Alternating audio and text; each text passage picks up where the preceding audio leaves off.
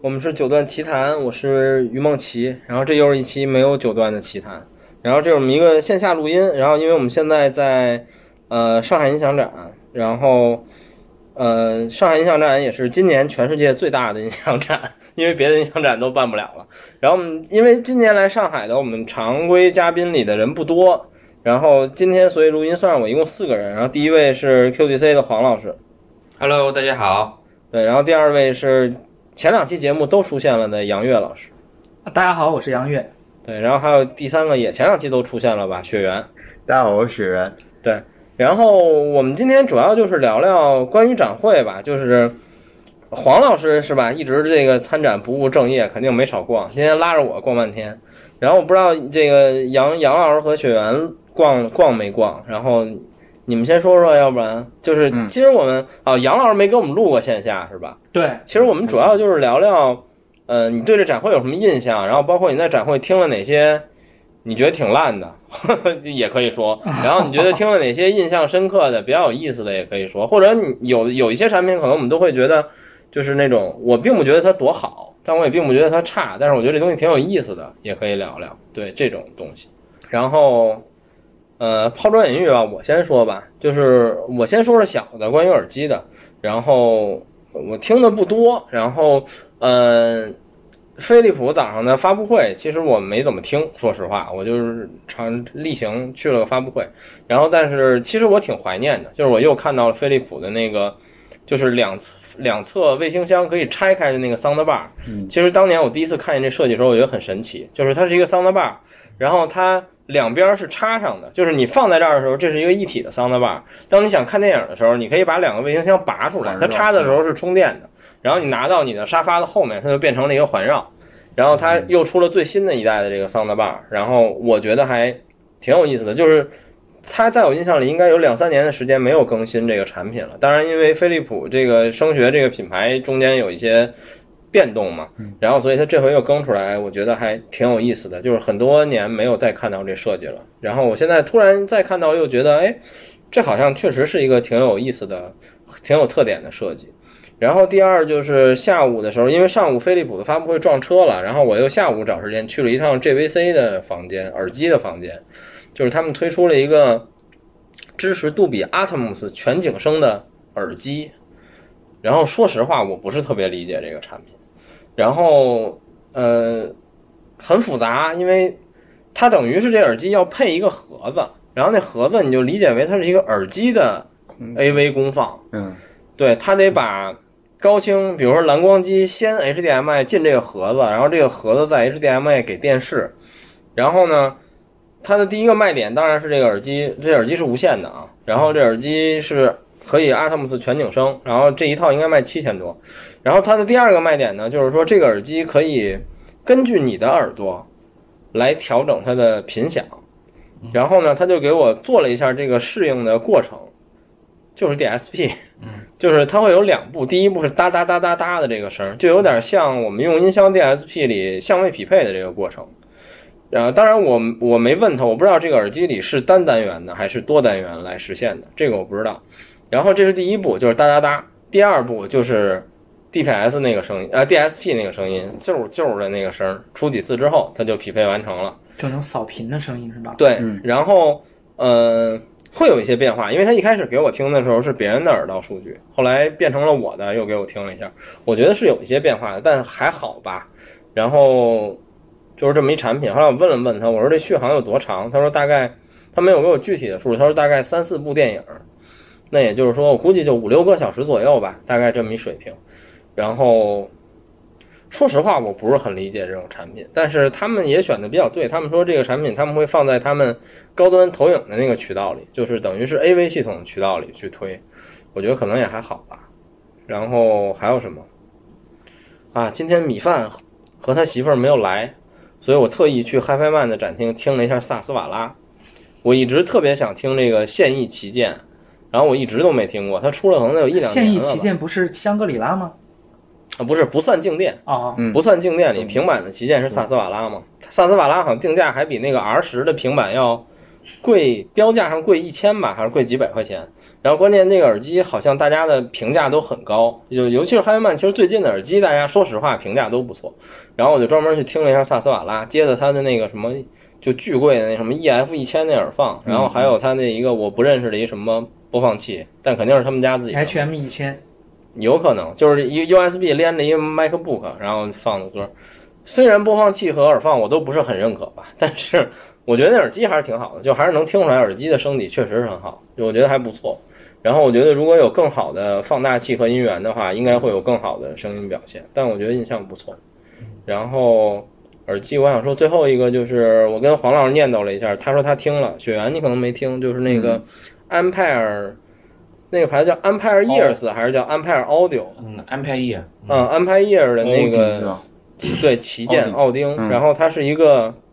多少单元我都忘了，反正是双动圈、七动铁、四静电吧，你又了，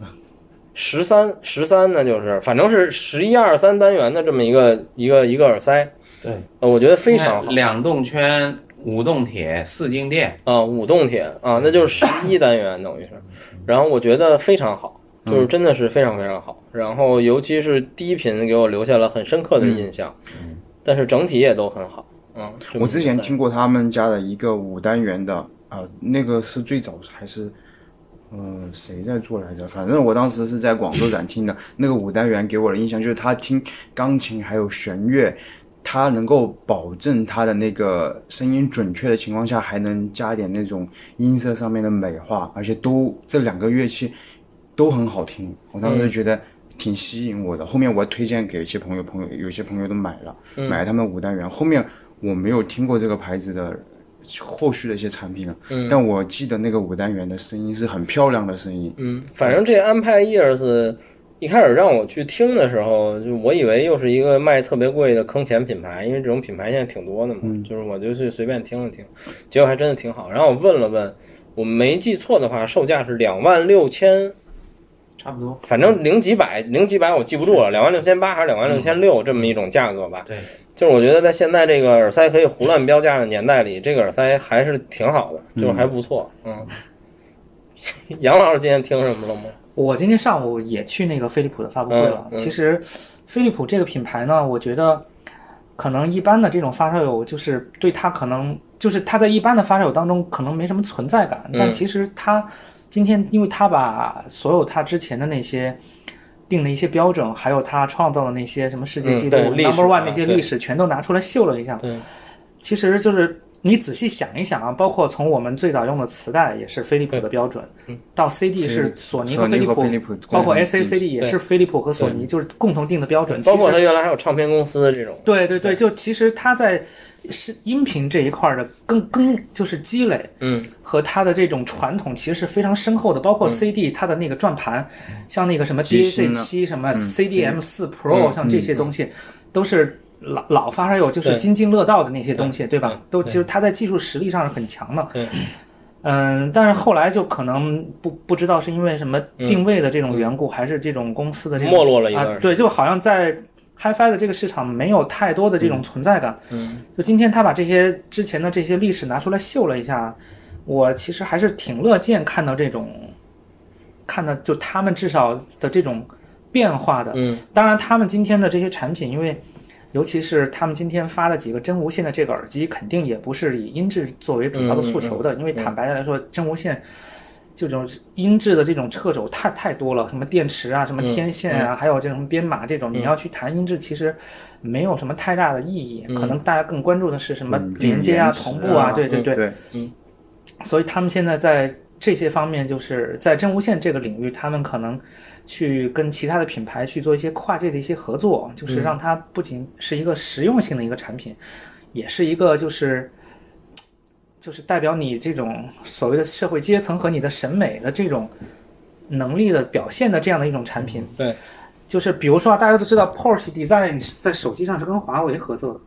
但是在音频产品上是跟飞利浦合啊作的。比如说我今天才知道。对，就只有飞利浦可以推出 Porsche Design 的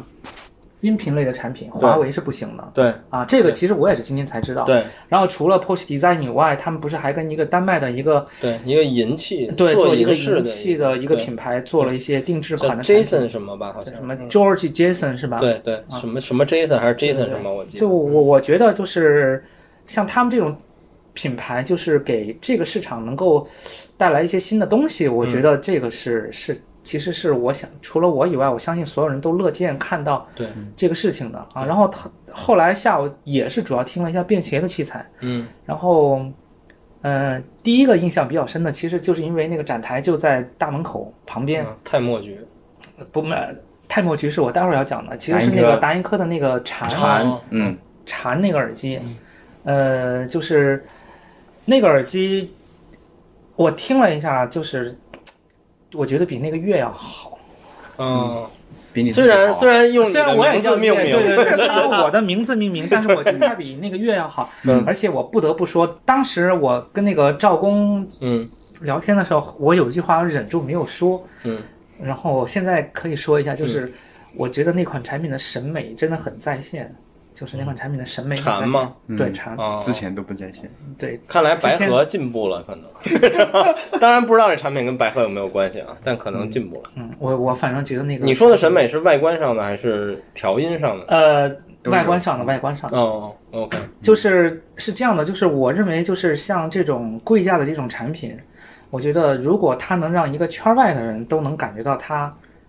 很高档或嗯者很值钱，那我觉得就是终极的价值。就是你不要说只是让发烧友觉对得这个对东西对这很值个钱，嗯这个我认可，嗯对，但是你如果给一个完全不懂的人，你给他，他也觉得很酷，他也觉得很酷，或者嗯说这个他暗暗的估计这个东西一定不会便宜，那我觉得这个才是更高的一层标嗯准，而不是有的东西就是拿给不认识的人一看，说这个东西是什么地摊货啊？对对对，你还要跟人解释这个有多贵，对你还要跟人解释说我这个东西其实嗯很贵。嗯我觉得那个东西首先外观上，我觉得这种高档感，我觉得是有的。嗯，然后声音的话，嗯，其实坦白来说，我一以前一直觉得达音科的很多耳机都偏亮，对嗯嗯对嗯，尤其就是是毛它刺比较重，尤其是他重新回到这个市场之后，对就是像月呀、什么的，这些都是其实声音偏亮，毛刺比较重。然后对这个蝉真的比较蝉，因为它声音比之前的产品达音科的要要收敛要圆润很多，要 OK 要收敛很多。嗯嗯在对，现场碰到那个小敖了，他说他觉得这个声音还有点亮。嗯其实我觉得虽然也有点亮吧，但是我觉得其实在一个相比可达接音受科之前的范围嗯那个，我已经是可以接受了。 OK。啊啊，对，这个是我印象就是比较比较深的一个产嗯品。然后我还跟他们开玩笑，我说为什么你们的这些产品的命名那么一点儿就规律都没有？之前今年推的产品叫 SI 六，这个又叫蝉，之前又叫月的，就是就啊对你就你完全没有那种传承关系，对吧？对嗯就是真的没有传承关系啊。这个产品印象比较深。 ，OK，第二个就是确实就是那个泰局，嗯，因为上次在广州展的时候，他们也展出了，但是对嗯因为那次我可能时间比较赶，所以我没来得及仔细听。嗯嗯但是其实，在听那个东西之前，我觉得手感的线真的要吹一波。嗯，就是那是一个对，你哪怕视频评测、图文评测，或者说什么其他的，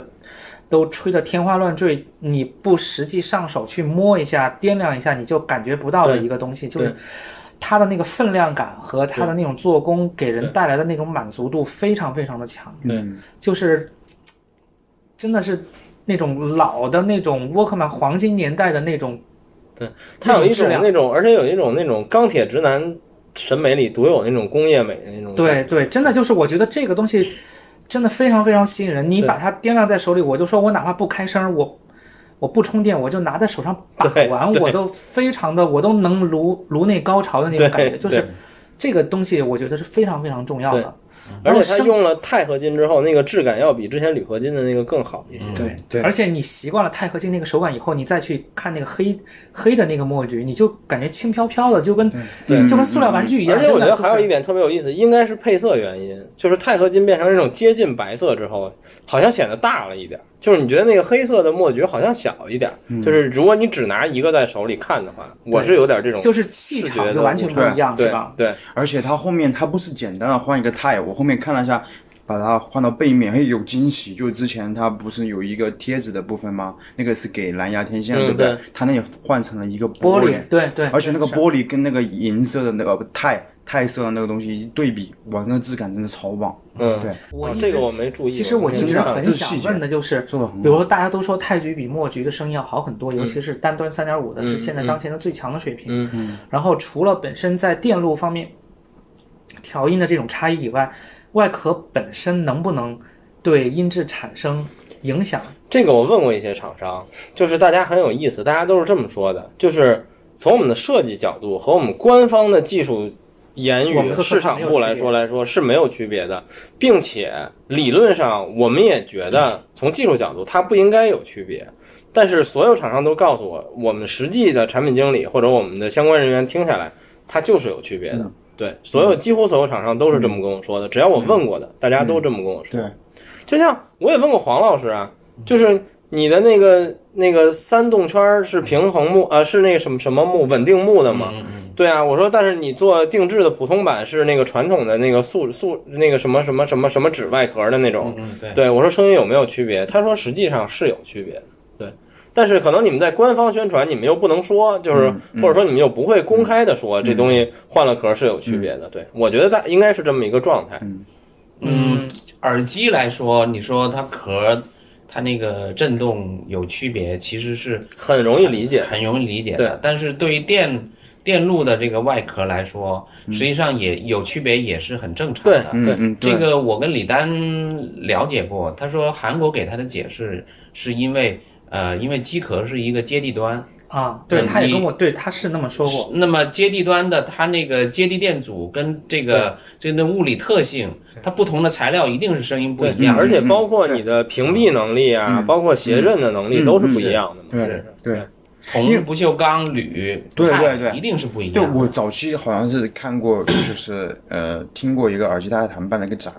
在广州，然后他那有一个古今的设计师，嗯，然后他就说我们采用了好几种不同的屏蔽层，然后做他们 HA 的那个放大系列，嗯，然后他们发现黄铜的那个东西最接近他们声音想要的这种东西，嗯，他们当时说了很多材料，就是这种屏蔽层这种东西，它除了地端的影响，有没有说就是？屏蔽它也是一个对肯定声也音的是有有个屏正面蔽也的影是响，，屏肯蔽定也是。肯定是的。呃，屏蔽的材料里边，实际上铝是最差的。嗯，所以你用你你你会看到有一些厂商，他直接喜欢用那个镀锌板，因为镀锌板是屏蔽射频的屏蔽里面最好的。嗯，你会看到很多射频的那个金属壳都是用那个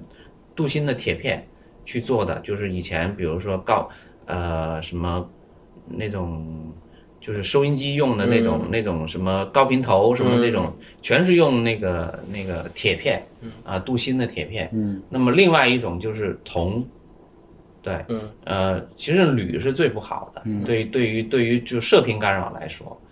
哎，那黄金呢？这个东西就像金砖，它要用黄金来做那个东西，它是铜的壳吧？铜的铜的壳镀外面镀的铜红，铜镀金吧，铜镀金，铜嗯镀金。说回来，你觉得泰墨局那你听起来呢？我觉得听起来，因为我只听了三点五，没有听那个四点四。嗯我确听实下来，反正觉得四点四没有三点五。是吗？嗯，我没有听，因为之前我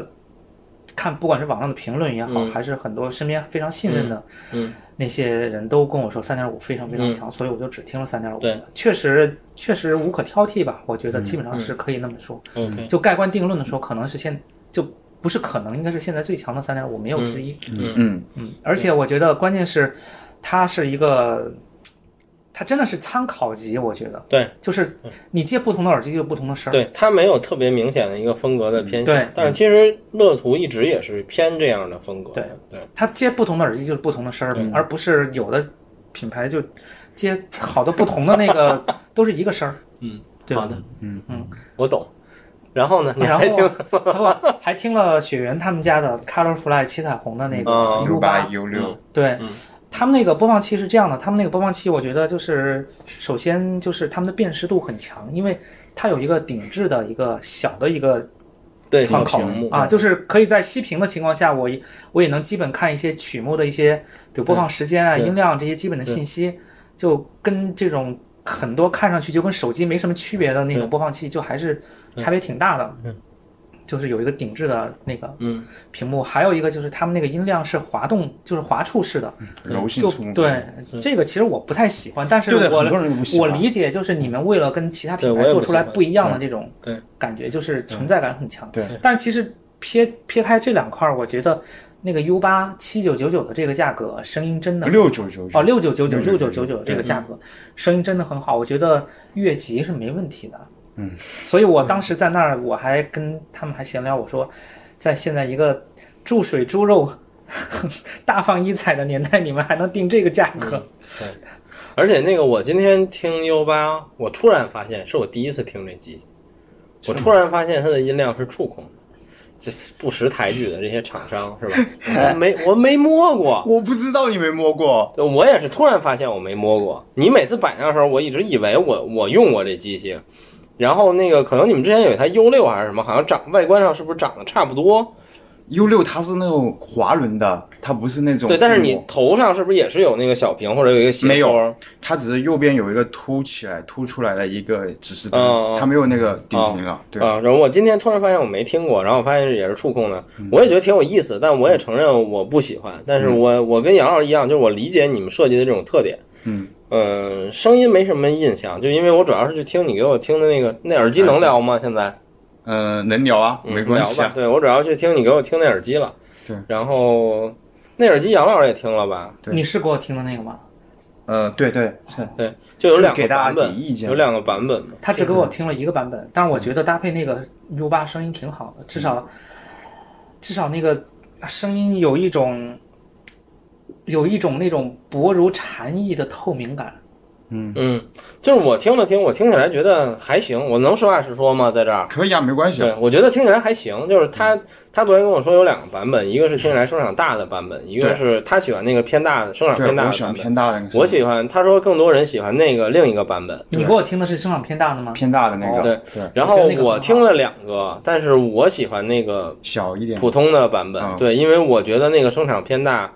呃，从我的关注点来说，我觉得它是用牺牲了声音的密度换来的那种声场偏大，这是我不太能接受的，我不太喜欢的，所以这是我看黄老师应该也听了吧？对啊你觉得怎么样？我选的是哪个呀？你喜欢的是徐梦哦跟琪他那一样个，对对对那我我耳没朵听没有我没没有我没聋，对。对没听他那 你个看这儿有俩龙的，不是，哦我觉不得是这儿有他一个说拢的薄如蝉翼，因为我给你听的是切利的，对，切利的弦乐全部薄如蝉翼。是是是这样的，那个我其实那个蝉，其实那个达音科的蝉的那个音场也、也挺好的。嗯，他们之前的那些产品有，就是有，确实有的是挤在一块儿的，但那个蝉就很很松弛，嗯就声音但是当然就是我也说这个，呃，不对于听过你，你可能听的是那个白河接了他的那个铜的耳机线的那个版本。我听的是接着铜的耳机线的版本。对可能你，如果你要听回它原线的话，可能你就跟你以前接这触的还是乐那个风格，还是越那个是不吗还是达音科的哎，风格。我听的那个铜线的版本，我有一个低耳朵，就是非常呃吸引我的一个亮点，就是它那个低频弹性怎么那么像皮球一样当当。当嗯嗯，那个是那个线带来的改编嘛，有一定改编的，对吧？呃因为原先我没听过，因为他当时一拿过来就插了白河那根嗯线，然后哦白河很很骄傲的说：“你看我这个插头。我说：“哟，我说这插头，呃，国内里面这个设计很很有逼格的插头了，嗯，就是它的插头和分线器，嗯都很特殊，就是各种各种曲线，然后还还有棱角，我觉得这个插头做的很漂亮，嗯啊嗯，但是唯一的缺点就是它会伸出来那么一块儿，就是如果处女座的话会受不了，嗯就是这一块儿它既不大又不小，你感觉老是没插紧，嗯啊，嗯对，，嗯，就这点我觉得稍微差了一点儿，然后但是从那根线来说，搭配这个蝉的耳机。是达音科耳机里最宽松的，应该没有对之一。嗯，对对那个对低对频对，是，啊，那对，个是低频然后是，嗯，我其实我以我个人的观点来说，嗯、这个蝉的超低频，我觉得还是很薄弱的，嗯就是说它很考验这个推力，嗯应嗯该是这样，对 OK 有你，呃，然后剩下的话呢，我就说，嗯、达音科其实它很有达音科的特点，这一点错都没有，就是你必须必须辨识度很高，我觉得一个品牌需要嗯啊这对样做，对嗯对嗯是需要这样做。就是我其实我很理解赵峰的这种这种特点，对，嗯、他需要给他的粉丝们一种很接近的声对音。对以我来，以我的个人来听法，其实我对小敖的说法是对的，还是高频略微有点嗯次，嗯，但是呢，由于这个铜线的原因，那么它把低频的或中频的部分已经拉回来一点拉回了，所以你觉你觉得还是可以接受的、这嗯嗯个这个状态，嗯，对对，然后说说回刚才那个，就是说雪原那个， 看那个那个七彩虹那两个耳塞，就是其实后来回忆一下，就是在耳机行业里，就是靠牺牲密度来换来听起来声场大的这种做法，其实很常见。嗯，就是什么 HD 八百啊，最有名的就是 HD 八百嘛，对对其实它就是这么做的嘛。对然后其实有很多耳塞耳机原来都是这么做，这个无可厚非。然后，对，我还想起重要产品，我还专门去 QDC 听了那个新的变色龙，嗯，呃就是 V 三 V3 的啊二代， V 三二代，对，嗯，但是我昨天问你，你跟我说是换了这个音频的导组导管儿吧，应该叫，或者说这个导嘴，呃，声学嘴，包括对然后原配的线材，原呃线材都跟原来不一样，嗯，但你机内的线材一样吗？机内的线材跟原来一样，啊、但是我觉得，但我首先啊，我承认我原来对 V 三也没有什么特别深刻的印象，然后我今天又去听了听，我觉得风格变化还挺大的，就是变成了一个 QDC 为数不多比较暖和低频比较厚实的啊嗯耳塞。嗯嗯，对，那天我看朋友圈谁发的，说爷青节 QDC 居然胡掰了，然后 所以我专门去听了，啊七七就对是对对里对对，但我觉觉得不至于叫胡掰吧，但是确实是一个 QDC 里之前我没有遇到过的。整体声底偏厚和偏暖一些的耳塞，我觉得这个还挺逗的。我我找黄老师借了一个搭配 U 八，我发现就是我一开始是他给我的是全部往上，然后后面我全部往下了。当然我没有去看那个表具嗯体应该怎么样，但我就想要全部往下看声音怎么样。对，它低频清晰了，它不是那种、哦不是那种一团一团，它反而低频非常清晰，然后 U 八又把它低频控制的很好。嗯，我当时觉得这个声音不错的，我不是觉得那是胡掰，我不觉得那是胡掰，对，我觉得它不到胡不是胡掰掰，而已，不是那不是胡 掰，那不是胡掰。但是我就觉得出了个三动圈的 QDC 都没有把声音做成这样，然后最后居然在一个动铁耳塞上把声音做成了这样。对，其实我对我当时对魔圈的期待是 V 三这样的一个声底，就不说素质，其实我对魔圈的期待是这样的一个声底，结果不是，然后发现 V 三变成了这样，嗯对，嗯还挺有意思的。其实 V 三这个方案，呃，我可以讲一下，就是嗯当时我们做第一代的 V 三的时候，实际上是为啊、呃鼓手跟贝斯手调的声音，嗯因为他需要这样的声音，嗯，所以当时就很偏演出这这一块但儿。第一代 V 三也是一个这样的声底吗？因为我真的没什么印第象。一代 V 三不是这样声底，它高频没有那么细腻，嗯，就是但是故低意频也偏多吗？呃低频偏多，哦，一点一点错都没有。哦就是呃，为什么我们有这个开关，也是因为你如果别的乐器觉得高频不够的时候，你可以打一档高，嗯嗯，是这样的设计，你知道吗？哦，为什么这个低频你觉得特别好？因为它跟八 life 用的低频单元是一样的，嗯是一个超大尺寸的定制单元。嗯这是我们第一款定制单元，哦，就是为 life 版设计的一个单元。嗯这是专门做的，嗯，包括主抗，包括频响曲线，各种调都是专门做的。嗯就这一款单元用在 V 三这个级别的这个这上，实际上是一个很超值的一个配置。嗯然后呢，我故意把它做成，其实第一代更虎白，嗯，就第一代更虎白，对对对对。嗯 然后到第二代的时候呢，是因为第一代有一些人觉得你应该把这个呃，就乐器的清晰度可以做得更好一些。嗯其实我们有早就有两个版本，嗯但这个版本呢，实际上是就摁了两年才出来的，就是因为呃，因为我们这个这个这个档次属于入门级的一个一个定制款，嗯有很多乐手希望啊，对它，更好。这应该这个塞子是不是你们可以做定制的型号里最便宜的？没错，就是入门款的可以做定制的，嗯因为很多乐手他可能接受的价格差不多就在这儿，嗯所以这一这一次的调音实际上是一个乐级的调嗯音。有些人就说：“哎呦，你这声音好像比五单元声音还要好。嗯，我听了听，确实对声音整体印象也不错，而且我觉得啊，还有印象特别深，可能因为它单元少，腔体特别小，”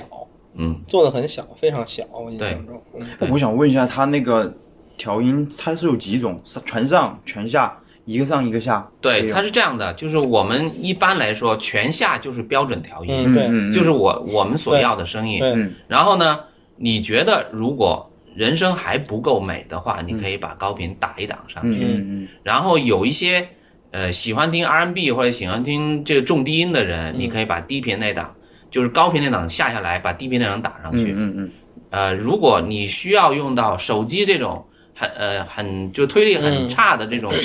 的时候呢，你把两档都打上去，我们就叫做高灵敏度模式。嗯，这等于是你两头都补偿嘛？其实对，两头都补偿，就高高灵敏度模式那个模式呢，如果用推力好的来听的话呢，它就有点发毛。嗯，对对对，我对吧就是用 U 八，然后我就开始，哎，我觉得这个怎么真的是很毛毛的，那么然后我后面发现把它全部打下，我也不知道什么，对打下好很多很多，对，标准调音就是为什么我们把这个开关设成啊标准调音、但我听的就是标准调音，我已经觉得它不是 QDC 那风格了，已经很偏暖、很偏厚了。嗯对对对对如果打上去应该会更。其实那个那个三单元原来设计是为入门级的演乐手用的，更，嗯就三单元。原来我不是有八单元、五单元吗？嗯还有人觉得太贵，然后我就做了一个三单元。嗯这个三单元是原来是准备给 Live 系列系列用的，嗯后来我们把它就做到这个变色龙系列了，因为加上开关进去，这样让更多人适应嘛。嗯，所以就嗯 OK 就是那个时候才改的。对，黄老师刚刚说完了本期节目他最认真的一段发言，好了。不打钱待会儿都剪 掉。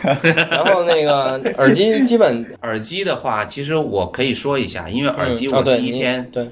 呃上午的时候，我基本上都听了一遍，嗯基本听了一遍呢，给我印象最好的就是你说那 Odin，嗯就是这个 Odin 来说是静电耳机里面，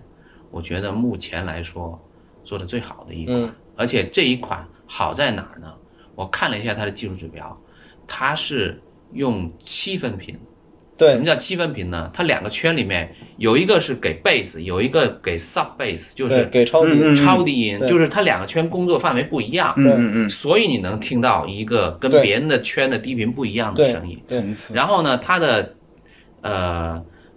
就是这个，它把所有的零件儿，比如说你你看好像是十一单元吧，嗯它每一款都做了一很细微的分频，嗯所以这是它最强的地方。对。就是它这个这一款，我觉得它成功也成功在这儿了。我觉得别说是用静电的塞子，我觉得甚至可以说是我目前听过的所有耳塞里最好的之一。嗯嗯嗯嗯，对对，它好属于一个 top level 级别的了。对就是 Empire，实际上它以前做的都比较胡翻， 嗯嗯这一款是它最注重高频的一款，嗯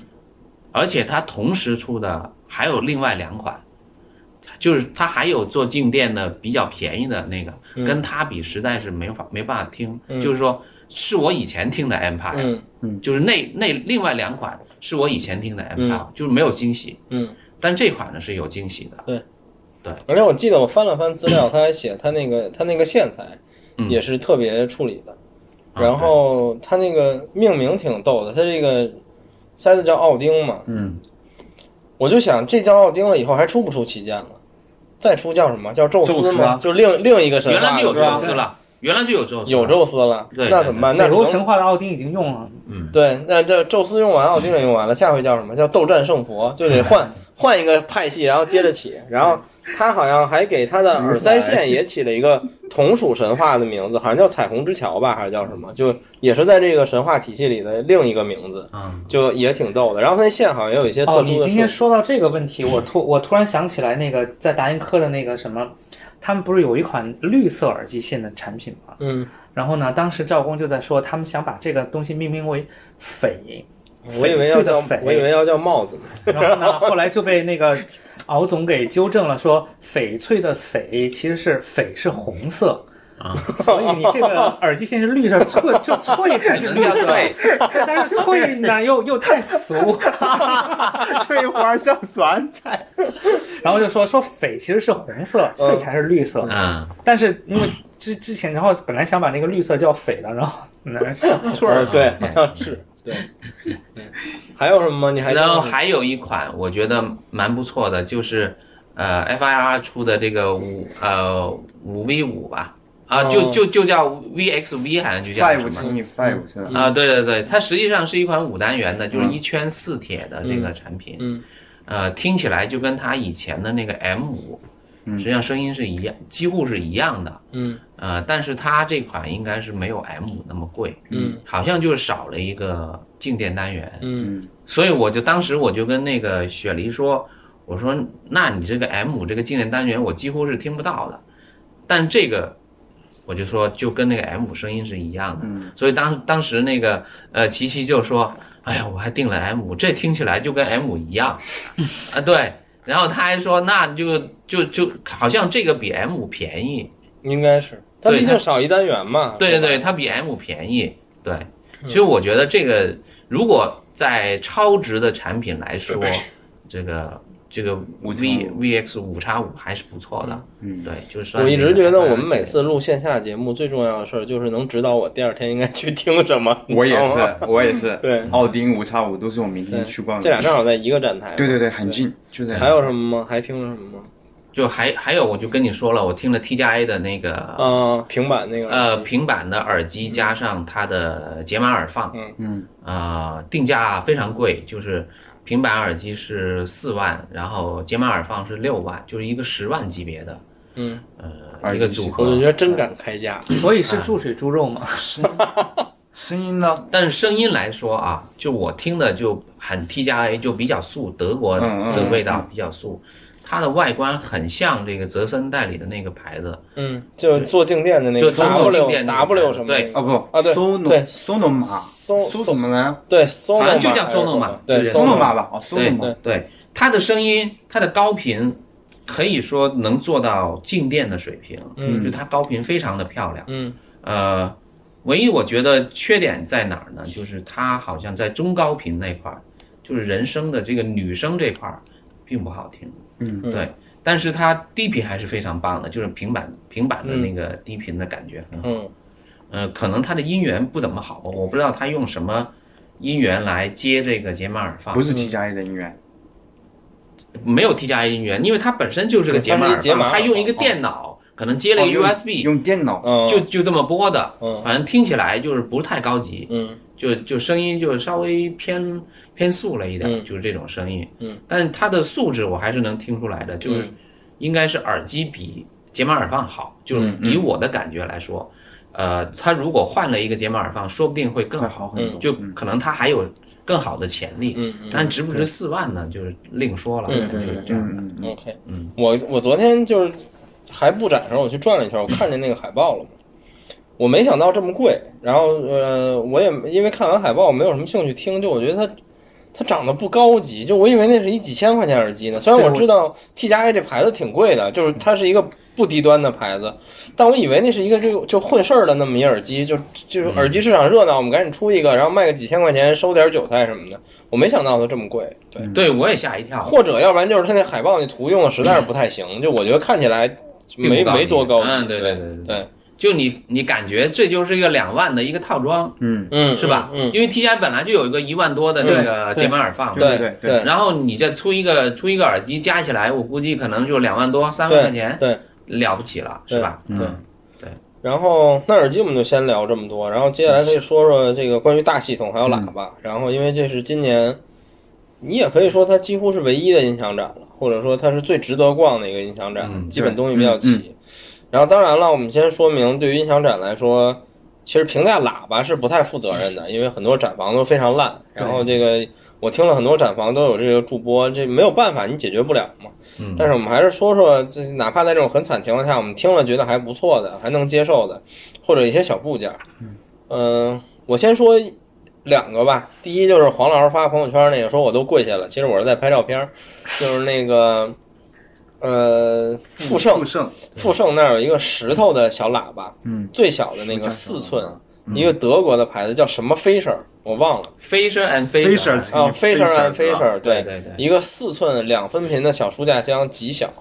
然后，因为我最近在给我的房间学嘛这个无源喇叭，因为我想叛变真理有点儿。嗯然后，所以正好这次逛音响展还挺有目的性的，我就是想来看看后级，然后看看喇叭。嗯，然后正好看到他在那儿，然后我就问阿峰，我说能不能听听这小书架？阿峰非常兴奋，好像因为没有人提过这个问题，他说行，然后他马上开始放小书架，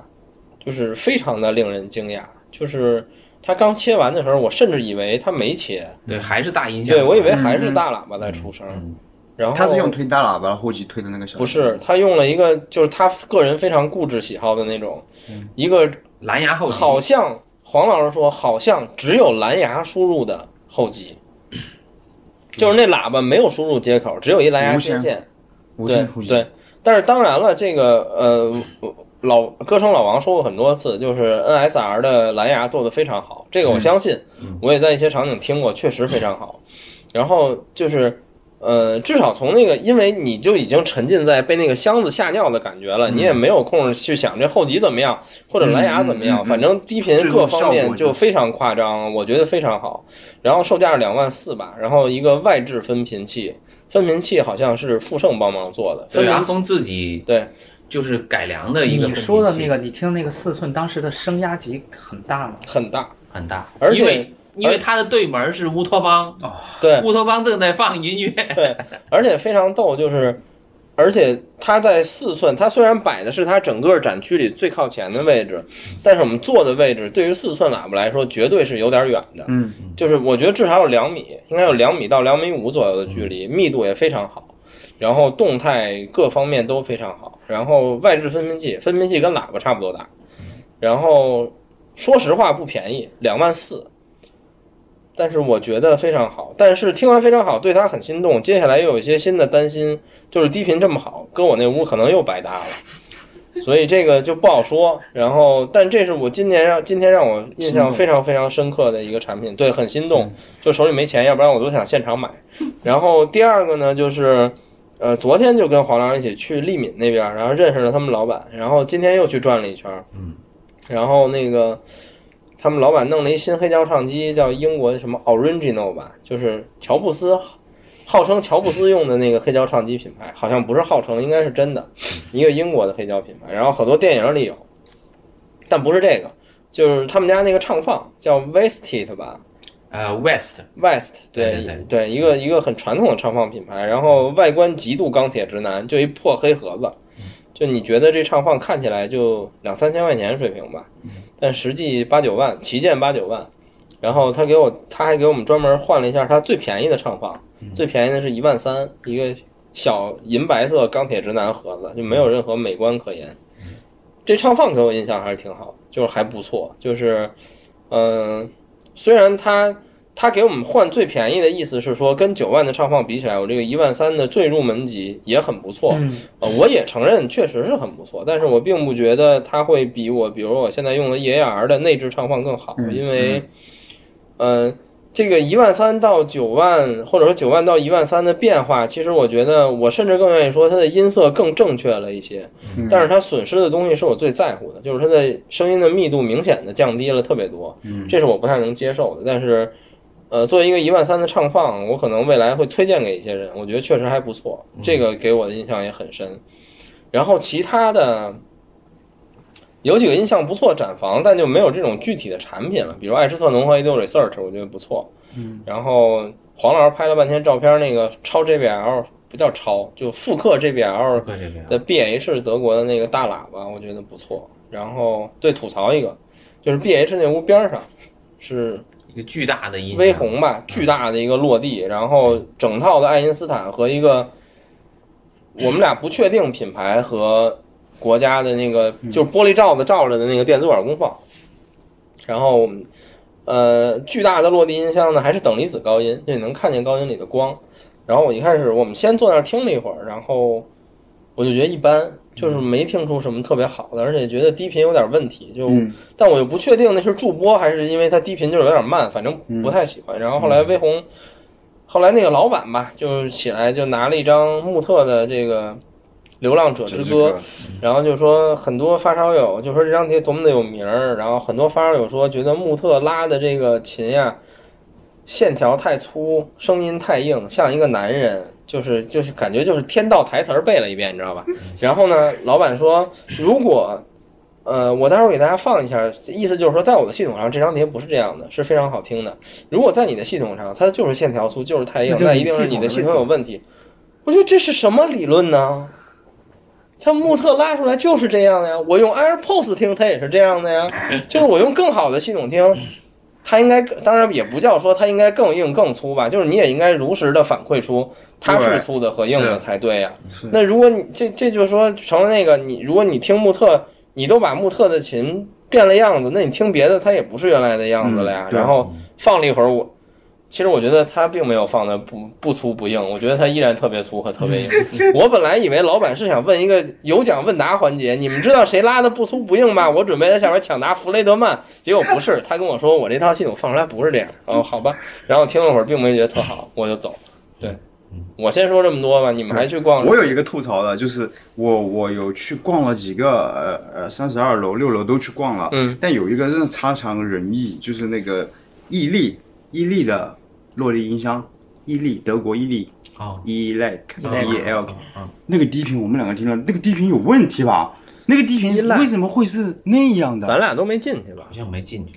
我咱我我们在门外听，我就发现那个低频有问题。我进去听，我感觉那个低频它要下去又不下去，就是让你觉得很反向了，说不定。对，就感觉那个低频有很大的问题。嗯然后一群老法师坐在那里听了很久，我我后面就走了。我觉得那个声音是，我觉得今所有的展厅那个问题是很大问题，我很们明显听的了问题有一个是那贵风的那个，贵风，好，哎那个那个对听还行。对对我们两啊个去贵听了风我们那贵风真房间不不错错，贵丰对我们没进去，但我们站门口听那会儿不错，而且我还跟黄老师说，我一直觉得贵丰那个喇叭长得特别漂亮，嗯就是它那个路我是们很多我们弦其对实不也没有像就琴一仔样细坐下来听，我们在嗯那个门口站在那个他嗯们座位对后排对听了一下，对那个那个确实挺好的。对，很好对。对我们就是一耳朵就觉得这个东西是对音响很讨好耳朵而，且贵丰也是很喜欢希腊神话，他所有对对的所有型号都是都是用希腊神话的那我些们最名后字不来命名的。是在一个特别大的对对厅听了一个我什们么瑞士品还牌有的， solution solution 啊，solution 外 G 外外 G 外 G 对我们觉得那个也不错，这两个是给我印呃象最我深跟的。黄老师说来的，就是那套我也听了，就是呃能感觉到很高级，然后素质很高，嗯但是我不喜欢那风格，就这俩嗯嗯牌子一搭，我操，就是怎么说呢，就是。因为它声音很高级，你也不能说它叫亮，就是你觉得有点太素了。嗯，它嗯是它不是素，它是这样的，它偏号角那个声音，嗯嗯就偏号角的声音有个好处，它穿透力很强，嗯就表现钢琴这种质感，嗯对对非对常真实，对，我们当时就听真那个实打到字就像真打的一乐样。嗯，对，但是呢，它有时候你去播一些其他的音乐，你就觉得它有点刺耳。嗯对嗯对，它因为它这个箱子全金属，就连盆儿都是金属的，对对就连外壳到盆儿都是金属的，对所以它很像号角。他们说是什么航空级的，什么美嗯国航空级的什么，对，而且是挖铝挖出来的，是的，对是的，是的。对 YG 这个牌子一直它一直是做金属的。很受日本人推崇，嗯我我很认可它，就很像号角。嗯对我很认可黄老师说那个，就是它的那个高高频极高频，它那个制造出来的空间感，钢琴那个泛音，还有一些那些铁片琴的那些木，它制造出来的泛音非常真实。对，就我感觉这是音乐厅的一种泛音混响，我觉得特别好那种，而且定位啊什么，那素质都极高，对，我觉得。对我听了，我觉得声音上没有什么说的，就是风格我不太喜欢，对，而且那套系统就是看起来就给你一种视觉上的震慑，就是非常大，对对然后对是 solution 那个大后级也巨大，然后。什么？它可能是 CD 解码升频时钟吧，反正中间一大溜儿，然后边上前级和那个两个后级，巨大，然后那两个外机也巨大，我靠，然后就看着就贵，嗯 solution 是这样的，它跟传统的这个，嗯，瑞士的这种这种呃呃厂家不太一样，它调声的方式还是偏厚，嗯，而且呢就是密度很高的那种厚，嗯嗯呃，它跟 FM 那种柔不一样，它不柔，嗯它所有的型号都不柔，嗯所以它控制力很强。嗯就是你喜如果喜欢瑞士的声音，但是又不喜欢 FM 的那种柔，嗯那么你就选 solution。嗯啊，solution 是呃治疗这种，嗯、就偏妖艳或者偏亮的这种系统的一个很好的型号。比如说，你用 solution 去搭配什么呃卡玛或者像马田，嗯嗯就这种就是稍微有点妖气的这种、嗯这种钻石高音的时候，它很管用，嗯。非常管用。说到那个 YG 就三十二层了嘛，然后对我32层我们在32层三十二层听的时候，因为我们俩都是吧，我们仨人还有小猪一起转，我们印象最好的是那个微信，微信的嗯微信 Alicia，、那舞对，嗯嗯，E 啊嗯，Alicia 搭配的是 EMM 的这个全套 E 对，嗯，可能是我听过 Alicia 最好的的状态。嗯，就是就是，呃，Alicia 以前可能就是呃 j a d i s 就是极品，它配的都嗯没有用这个 EMM 去去对配过对，可能用的是更高级的这个系统，对，配的都不怎么好听。但是这一次用 EMM 配的特别好。嗯就是你感觉比它更贵的型号更好的那种感觉，就是，嗯呃，又有厚度又有力度，然后，嗯、整体很开扬，嗯就是这种声音，呃，是很久违了的微信。嗯就以前你听老微信的时候，你能听到就是类似这样的声音，就是当年它搭配的是那种 ARC 的那就是一种声音很有涵养的美国声儿。那种对对对，很有嗯涵养，就 ARC 很高端的这种胆机出来的这个微信是这个声音的。对，但有一段时间它用来用那个什么 CH 的全套、啊，对对对， CH 全套配微信太难听了，嗯而且我，呃，到一些发烧友家里也是这么配，就我就说极品太坑了，你用 CH 的全套去配啊，就就就是微信，嗯，出来这种声音就是又薄，然后又硬，对，CH 就是那样 的。太难听了。然后现在回到了一个很好听的状态，嗯就是用这个 EMM 来配。嗯，但是我很遗憾，是我本来想拉着黄老师去看空军的，结果他那个他摆了一个三号，啊嗯然后他我估计他可能是有一些问题，或者说调试或者配件儿有没到的，他没装，他连唱臂都没装，没有装就唱只是臂摆在那儿，对对对他只是摆在那儿。但是那是三号的，现在他应该是在售的那个什么白三号最铂好的金版，对，嗯最贵的那个版本，对。然后你们还有什么印象比较不错的吗？我还有一个就是，呃杨老师先说，没有，我我其实我说我们本来其实听的那个时间其实也不太长，嗯然后但是刚才说到那个黄大仙说的这个问题，我就想到就是我在那个达音科那个展台跟他那个聊天儿，然后他说他觉得那个蝉还有点亮，然后我就特别奇怪，我说。我说，我一直以为应该是我们这种就是年龄比较大的人才会喜欢那种相对模拟声暖后的那种声音。我说，你们年轻人不是都应该喜欢那种冷艳风格吗？我说你居然还会觉得它亮。他说我其实是喜欢这种声音的，但是用户，他说大多数用户还是不喜欢这种冷硬的声。他说他觉得大多数的用户是喜欢还是喜欢柔和一点的声音的。但他虽然很喜欢这种亮声，但是如果你按照他的喜好来。调这个声音的话，大多数用户可能不会买单，所以我当时还有点疑惑。我一我一直以为现在的年轻人都是喜欢高解析的那种，把很微小的细节都做得很响的那种风格。其实我觉得这来，其实这没有对错吧？我觉得这是每个品牌对自己消费者理解的不一样。嗯嗯，就是也有可能那些做后生的厂商就觉得是你这么觉得的，嗯然后真有一个做这种声的厂商，反而又觉得哎消费者可能喜欢厚一点的。其实也还是因为每个人可能听音标准还是不太一样。嗯对对，你还有什么房间印象深刻吗？嗯，还有一个就是那个小平板，就是 Mac 啊 Pen 的那个小平板，对对吧？对，我们就说，太便宜了，呃，两万一千八，然后功放功 CD 放哦音源加上音箱，然后又很不占位置，那个音箱很小，，对就小到你感觉它就是呃一张椅子这么大，就对是这么这么薄，这么这么小，可以靠墙的话，你几乎可以忽略它存在，对，又是白色，而且声音很好。非常好，就是这个声音能播流行音乐，能播的这么好听。嗯，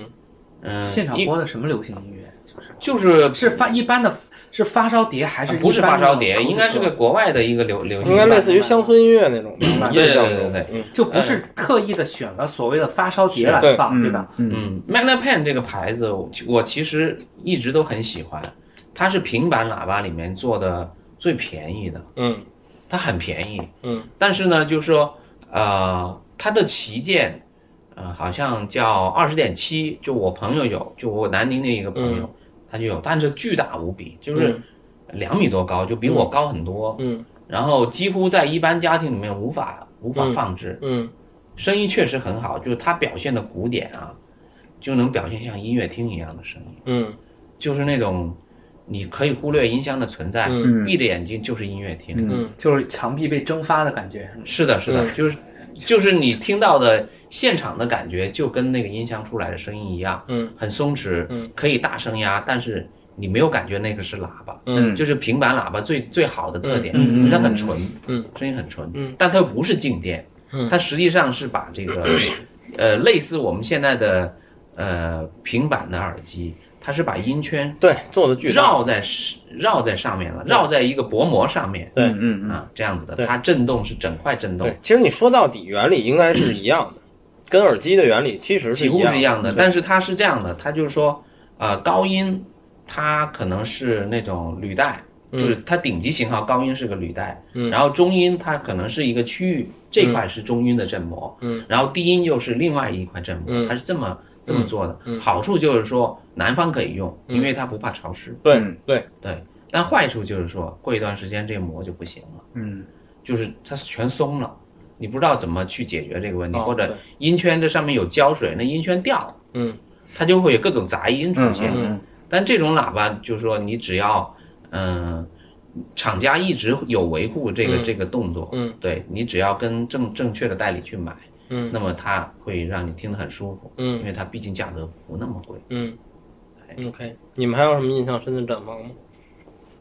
我今天去的比较少，我基本上去的就这几个地方，新锦江那边你们没去是吧？没去过小礼堂，我也没有去。小礼堂没什么东西，小礼堂一楼是个发布厅，然后二楼就是 AV 天龙晚兰室，嗯我们基本就没逛。新锦江的话，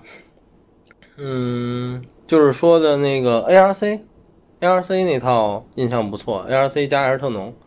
然后纯音，然后还有就是王老板，王老板那屋其实就是丽敏那个敏丽还是叫丽敏，就是他那个喇叭我觉得不是特别好，嗯，虽然我对 BAT 唱放还有它那套，就是除了喇叭以外那套系统的印象都非常好，但是其实我对喇叭的印象一般，就是因为它是用线阵列的中频单元实现的低音嗯嘛，我觉得可能有些相位层面的问题，嗯反正我听着不是很舒服。嗯，然后别的没有什么印象很深刻的了，基本也就就这样了吧。哦，今对年，还是那个什么好我多去品牌没有听来了，那个那个什么 Tick Night，就那个那个那个松下的那个啊 Technics t i t a n i Technics c 对，那那屋我去听了，嗯然后我实话实说一般吧，我嗯觉得还好，就是嗯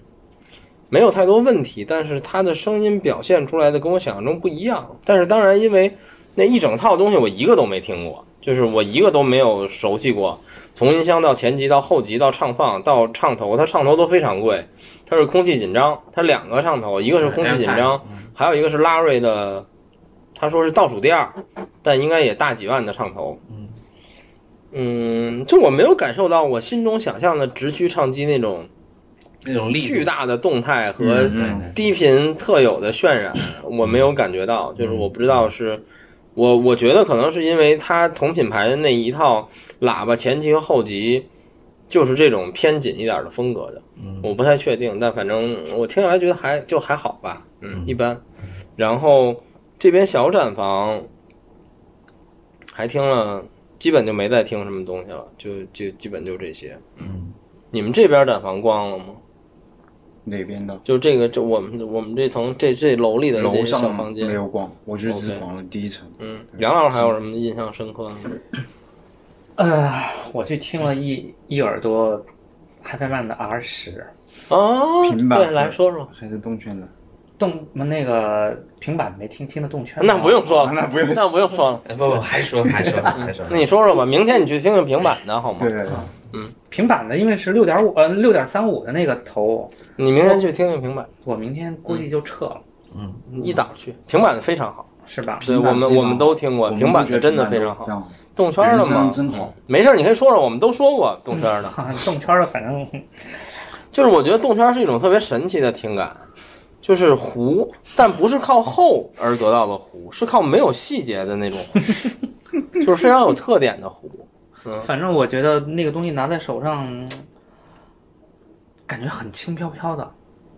嗯戴上耳机的，戴上耳朵的时候，感觉就是挺轻飘飘的感觉。嗯嗯然后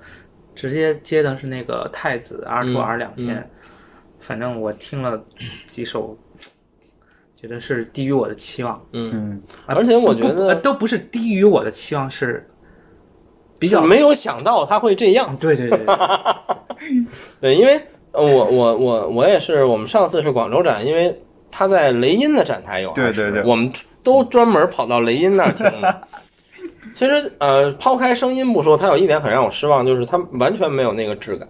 嗯，对，就是因为它不是光面，它没有喷那层清漆，可能就是完全没有那个质感。对对包括我今天去的时候，我又看到他摆了一堆 R 十，不禁叹了一口气，就是觉得看起来还是完全没有那个高级感的那种。对对对对对对，，就这是个嗯完全这没个有是高很级感，大的一个落差。嗯真的是完全没有高级感，对就是拿在手上感觉也轻飘飘的，跟对，就是跟塑料拖鞋差不多，这是我听过最犀最利的最最最惨的一 个啊形容。嗯塑料拖鞋，不是塑料拖鞋这种说法是那种我特别理解这个，啊对对我经常用这个形容词塑料拖鞋对塑料拖鞋。 对，OK，就是因为你最开头给人的感觉是那种，比如说实木的这种、嗯，照片是那种实木的那嗯种质感，然后就拿着应该是很厚重的这种感觉，首先拿在手里嗯就或者很精致，但对都没有。对，是这个问题。平板没听平板的，因为我看那儿有一个嗯耳机，但是六点三五的口，我现场没有找到可以接的。你有机会听听平板的版本非常好。对我我非常喜欢平就板是版我那个人生我们现甚在至知觉道得平板是我们听过的，因为我们这节目一直虽然米饭是吧，但我们对产品是不吹不黑的。我们我我至今觉得平板是我听过最好的封闭式耳机，就是至今为止，我觉得是最好的。然后，嗯、那展台我们基本就说差不多了，最后说一两句吧，就是。我来逛展的最主要原因当然是他们来买唱片的了，嗯 然后我周四就去，我住二楼，然后楼下就是卖唱片的，就去了。去的时候旧时光没开门儿，然后顺便安利一下吧，去了这个我我今天买这叫永平永平唱片，但是其实这也没什么可安利的，因为他说他不做淘宝，就是他淘宝上基本没有东西。但是我去了他他这个他卖碟那儿，他说他第一次来上海展，然后我觉得还挺好的，就是后来黄老师不也买了几张嘛，就是我觉得。呃，能看到很多不常见的碟，并且定价比较合理，就是合理并不是说它真的很便宜，就是首先它不贵，第二呢就是现在这种是吧？你线下购物你能看到实物，尤其对于买黑胶唱片来说，你能实际看到成色怎么样，贵点儿也就贵点儿，啊而且对体验很好，嗯并且它贵的并不离谱，所以我觉得还不错。然后后来今天一早上起床，我发布会去之前，我先去的旧时光，我又跑旧时光转了一圈儿，然后就给你发照片嘛。我看到了人生中第一张他妈真的乌拉尼亚，对然后后来我跟那个在那儿一起挑盘，有一个给高保真原来写软件的一哥们儿，我跟他说，我说我第一次见到真的，嗯我说连 CD 都算上，我说我没见过真的乌拉尼亚，然后标价一万两千五，把一万去了，我可能也舍不得买。然后，然后但是他们后来说这这个那张唱片好像是有复刻的，我准备回去找找。如嗯果复刻真的很便宜，比如一两百块钱，我可能买一张回来听听，因为我对乌拉尼亚的印象真的就是那天杨越老师在群里说的那点。嗯就是它本身并不是一个录音很好的单声道录音，嗯就是我并不打算在这种唱片上追求所谓的头版。对基本就是我想聊就这些了吧？你们还有吗？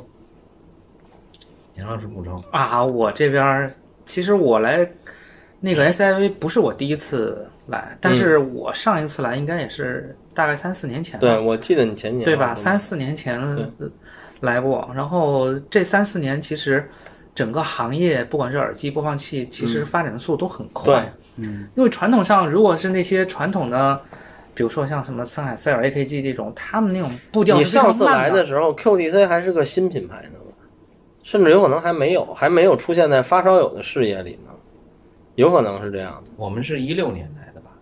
对，嗯那差不多嘛，那也就这样。反正就是说，我觉得现在的这个 HiFi 的这个市场，真的是我们自己的品牌在占主导的地位。对这个是不管是在国内市场还是在全世界的对市场，都这是是这样不的得不承认，嗯对吧？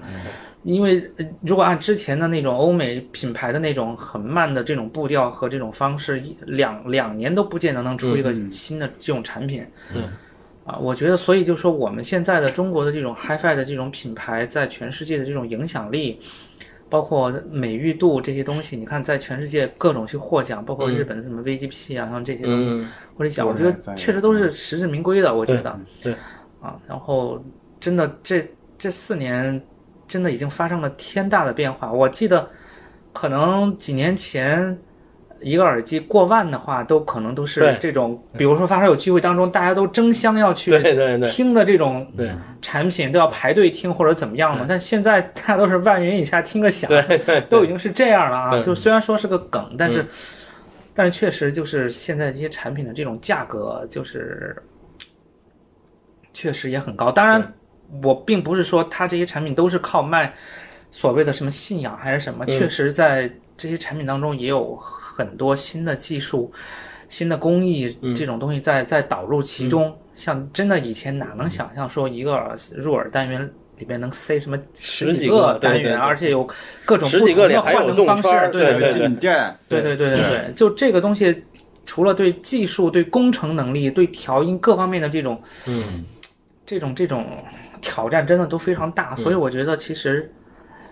这个行业，我觉得还是挺好的，就真的，嗯，真的还是你可以看到，就是现在呃，国内的厂家，嗯、它很多的就是工艺和技术方面，其实，在随身方面是超过国外的，嗯对对对吧？对对你你看完国内的产品，然后你再看像 T 加 A 这种，就是德国德国公司出来的东西，你你就你就感觉它挺坑的，对对对，甚是至吧觉得他的挺山寨的做的，嗯就是对不如我们中国的一些品嗯，牌没的。错，嗯对对。OK，雪原还有什么要说的吗？我就觉得今年就是随身里面很很多品牌都没有过来，对，今年应该是因为也是有疫情，还有很多原嗯因。其实耳机今年真是少了很多，而且昨天碰到杨老板，就是这个主办方的老板，呃，因为疫情，台湾的所有代理商都过不嗯来。然后他说，呃，他还少了十四个新加坡还是哪儿的厂商，韩韩国好像是国对。嗯对。然后还少了十多个台湾啊、香港的代理商过不来，嗯因为香港来来了就隔离十四天，回去又隔离十四天，所以很多人就放弃了。对，他说香港也来了几个人，就一只手能数过来的几个人，嗯那就真是来了隔离了十四天。我估计可能有新品或者什么真的很重要吧。嗯对我最后补充两个吧。第一就是那个昨天还有印象深刻的就是昨天晚上咱们随便溜的时候去那个 TAD 的展房，是叫 TAD 吧？啊，对对对对 TAD 就是日本的那个对 TAD，他摆的那对儿，他最大的旗舰应该叫嗯 R 一吧，还是叫应该是 Reference 一，还是叫什么、那对儿落地，我印象非常好。嗯，虽然房间很小，喇叭很大，但是我觉得声音非常棒，嗯那个印象很好。然后他用的，而且是他 TAD 现在开始出前面的东西了，我早就有了，以前也有是吧？对包很早括以前就有 CD 机也有吗？嗯，对，啊，他用了一全套整套的全套，然后我觉得声音不错。然后，呃，第二还有一个就是那个，我为什么周四就来了？因为参加精彩的发布会，然后精彩改名字了，叫他原来把 cable 那个词换成了 connect，然后我觉得这是一挺有意思的事儿。然后第二呢，就是他其实把原来的全系列都推翻了。就是我我还跟一朋友开玩笑，原来他就是做梦系列嘛，各种梦，什么什么最早旗舰叫 Dream，后来叫什么 Absolutely Dream，后来还有什么什么各种什么什么 Dream 吧，反正全是 Dream。然后而且系列巨多，就是我记不住，根本就我我觉得它甚至可能有五到八个系列左右。然后它新的品牌换了之后，它等于把原来的所有产品都推翻了，它新的只有三个系列。然后我觉得特别大槽点，我那天还跟黄老师吐槽，它新的系列是三个画家，最入门的叫莫奈，中间的叫梵嗯梵高，高旗舰叫达芬奇达芬奇。你怎么能用艺术家的名字命名呢？并且你还想用这种大家都知道的画家，那他们一定是很难分出伯仲的。我就开玩笑说，我说你又不是说你旗舰叫贝多芬，老二叫亨德尔，是吧？那可能大家还能理解，这是能分出一个水平高下的。你用这三个人的名字，我觉得不是特别恰当。说实话，我觉得我们还说呢，我说这肯定李李慕白是不是起取的名字？对，是不是陈丹青的局部看多了起出来？哎你说到这个事儿，我我我最后补充一个，我在大学时期的时候，就以前成都的那个电子报不是也嗯喜欢就是发一些 HiFi 那种内容吗，嗯大概二二十多年前的时候，对对就对，喜欢发那种 HiFi 的东嗯西。然后后来我上成都上大学了以后，嗯我还给他们就是写过一封信，嗯那个时候就是 email 其实都很少见， 嗯还写过一封信。我的意思就是说，我说。就真的是你这种想法，嗯我说柏林爱乐和维也纳爱乐哪个、哪个牛逼？嗯人家还真给我回了，你知道吗？嗯，人家给我回的就是说，乐团不是球队，不能对简单的就是对比高下定胜负。嗯嗯嗯然后他就说，柏林爱嗯乐肯定是世界上超一流的这个乐队，这是没得说的。但是维也纳爱乐的深厚的古典传统，让他们在演奏某些就是就是比如说最传统的那些古典作品的时候，这个就会在这方面胜过柏林爱乐，就因为可能很多，而且他们的，比如他们一八四二年成立的，那柏林爱乐是一八八三年还是啊八二对年对成对立对的，，他们就跟纽约爱乐是同年成立的，这些话，就他就说到那个话为止了。但是后来我大概想了一下，他说的这个话的这个意思，就是说。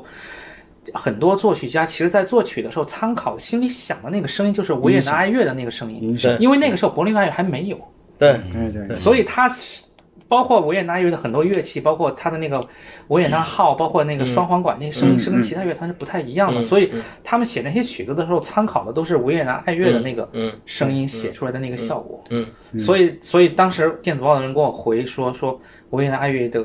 这种深厚的古典的这种传统是比嗯柏林爱乐要强的，但是柏林爱乐如果从技艺上来说的话，就是绝对是世界嗯这上种超东西越其实对，我觉得就是说的说的挺好的，当时，对所以就是你说到这个问题，我就想到说，这个层面是不像球没有办队法这种比对的你没有办法对比高下的，嗯嗯，你又不是说维也纳爱乐和北京广播交响乐团，对吧？你这种你有一定的可比对性对，对对对。但是这种你又觉得反而又好像没有意思，因为他们根本就不在一个层面上。嗯，对，这也这也是最后想补充两个吧。那大家就先聊到这儿，嗯，然后谢谢各位，大家拜拜。拜拜拜拜。